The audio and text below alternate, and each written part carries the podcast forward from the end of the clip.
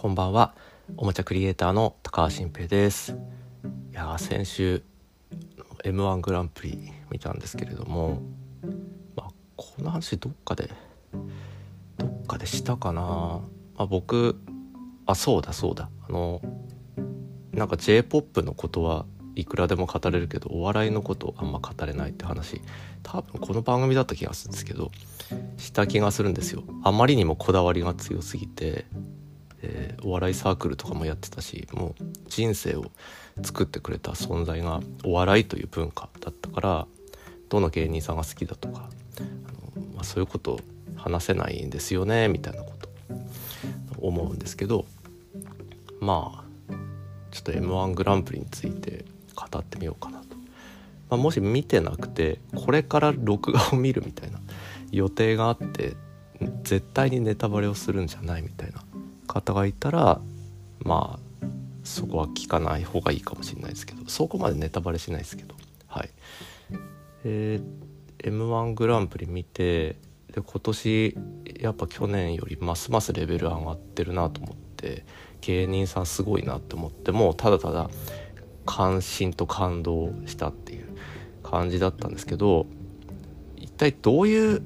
コンビっていうかどういうネタが勝つんだろうなみたいなことを自分なりに考えてたんですよ。まあまあコンビですかね誰が勝つのか別にそれはもちろん勝つためのと方程式なんてものは存在しないし時の運ってのもめちゃくちゃでかいと思うんですけど、まあ、まず一つはやっぱりだろうな流れをつかんでいる人が強いですよね。一つはその日の流れでもう一つは時代の流れでその勝つ人っていうのは勝つべくして勝ってその後も語られたいとか世間のが空気を変えたいとかそういうふうなことを審査員とかお客さんも思って評価するっていうのはあると思うんですよ。でこれまで数年間も m 1グランプリで勝った芸人さんっていうのは何かしらのドラマ性ストーリー性を持っていてそうですねなんか前年までとは違う風を吹かせた人そしてその人たちの人生とかネタネタ作り感にやっぱ物語とかその人間力とかがある人が勝っていると思うんですよ。でそれでいうと今年は、まあ、毒舌漫才が勝って、まあ、実際めちゃくちゃ決勝は圧倒的に僕は面白かったと思ったんですけど、まあ、もう独白の難しい時代になったっていうところでもうそのキャラクター性と人間力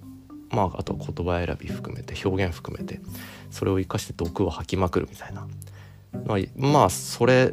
で感動した人多かったとは思うんですよ。あの審査員の人も。で僕も本当にすごいなって。思ったしだからこっからヒントはなんかすごく得られてうん流れって大事だよなって思ったんです。まず自分だけで言うと自分がこれからどんなおもちゃやゲームを作っていくかっていうのは自分のキャリア全ての流れその年齢なりの流れっていうものがあるしでそこが時代とうまく相まって時代がこういう流れだからその逆をつくなのか人の気分ってのを見ておくっていうのはすごく大切ですよね。うん、そんなことを一つ思いましたね。であとはやっぱりこれ僕落語やってた時も一番大事だなと思ったんですけど何て言うのかなまあ余裕ですよね。あのその人を笑わせようとしてる芸人さんがあの焦っているとかなんだろうなちょっと余裕がないとかだとそれを見てる人は絶対に笑えないんですよ。で m 1グランプリっていう大会は本気の大会だからもう格闘技みたいなもんなんで本気なんだけど、まあ、人を食っているという表現かな人を食っているかのような余裕をかましていてふざけて遊んでいるっていう雰囲気がある人がもう安心感を与えて結局笑わせると。笑いの大敵は緊張感ですからまあそれがジレンマですごく難しいんですけどねもうこれ以上緊張することあるんかっていうぐらいの中で本当にみんななんかすごい ととてつもない状況でこんな緊張感見せずにやるんだみたいに思っていやどんだけすごいんだろうと思って僕もそうなりたいなって思ったんですけど。やっぱりなんかどこまでも遊んでふざけ続けられる人がお笑いに関しては強いんだろうなと思いましたね。うん。いやだからなんだろうな。結局これねあの芸人さんって花がすごく大切なんだけどみんなその花をと手に入れたくても手に入れられなくて苦しんでるんだっていう話ってよくいろんな作品で出てくるんですよ。寄せ芸人伝っていう漫画でもそうだし古畑任三郎で落語家が描かれた時も花だけでいけるかどうか不安だったみたいなことで人殺しちゃってでもその花がなくてみんな困ってんじゃねえかとあの師匠に言われてねうんだから花というかまあ選ばれし運命というかうんそういうものを持ってる人っていうのは実力ではありながら羨ましいしうん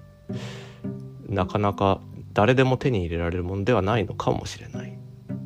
うん、お笑いというものに愛されていなければならないのかもしれない。ですけど、うん、だからこの話をどう整理をつけようかっていうのは僕はいつも考えてて。まあ僕の仕事はいろいろあっておもちゃゲーム作るとかいろんな研修の講師とかあの授業の講義をするとかとアイデアをいろんなお題に対して考えるとかあるけどその仕事は園芸ではなくてまあ非常に静かなる、うん、業務ではあるもののやっぱりそこに花があった方がいいに決まっていて、で僕は今現時点で思ってしまっていることというのはもしそのジャンルその業界でそこにおける花というものを手に入れることができないのだとしたらそこから逃げて別のフィールドで戦ってもいいんじゃないかっていうのがそれが僕の今の考え、まあ、持論。なんですよね。もちろん例えば自分は漫画をやっていきたいからって言って漫画の世界で花を得ようとしてずっと頑張り続けるのはすごく美しいし僕はもう尊敬するし真似できないと思うしその人生に満足していたらその人生が最高。満足してることは最高。なんだけどやっぱ逃げていいっ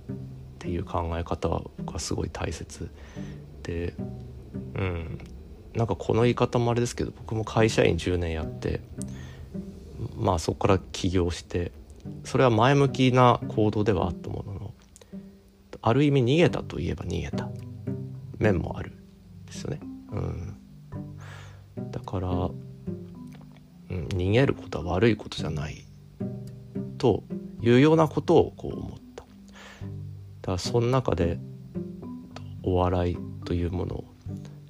選んで、まあ、お笑い芸人たくさんいてその中には仕方なく選んでる人もいると思うんです。それずっとやってきたからそれしかできないからっていう。でそれは否定することではないし、うん、それもやっぱり素晴らしい。自分が満足している人生なら素晴らしい。とかいろいろあるんですけど、うん、やっぱり自分がやりたいと思った世界の中で遊び心を持って花を持ってで時の運を味方につけてその世界の神様に愛されるっていうのはもう奇跡みたいなもんだと思ってでも結局それを引き寄せてるのは自分たちの努力とか実力だからうんいや素晴らしいなと思いましたね。うんだからなんかすごいちょっとバランス思考になっちゃいますけどまた。うん。一生懸命頑張る夢があるんだったら、まあ、僕も夢とか目標はあるしそれに向けて一生懸命頑張るんだけど結局はもう神様が決める時の運だから、うん、最善を尽くしたらあとは遊んでふざけて人を笑わせるぐらい。のことを、うん、やれば運が運ばれるんじゃないかなっていうことを思いましたね。うん、はい。まあなんかこの話っていうのはボイシーでしようかと思ったんだけど話が多分まとまんないなと思ったんでここでさせていただきました。はい。えー、っとじゃあ今日はこの辺で皆さん今日もありがとうございました。じゃあ年末引き続き楽しんで。あまあもう次は来年か。次は来年かもしれないですね。はい。えー、っとじゃあありがとうございました。おやすみなさい。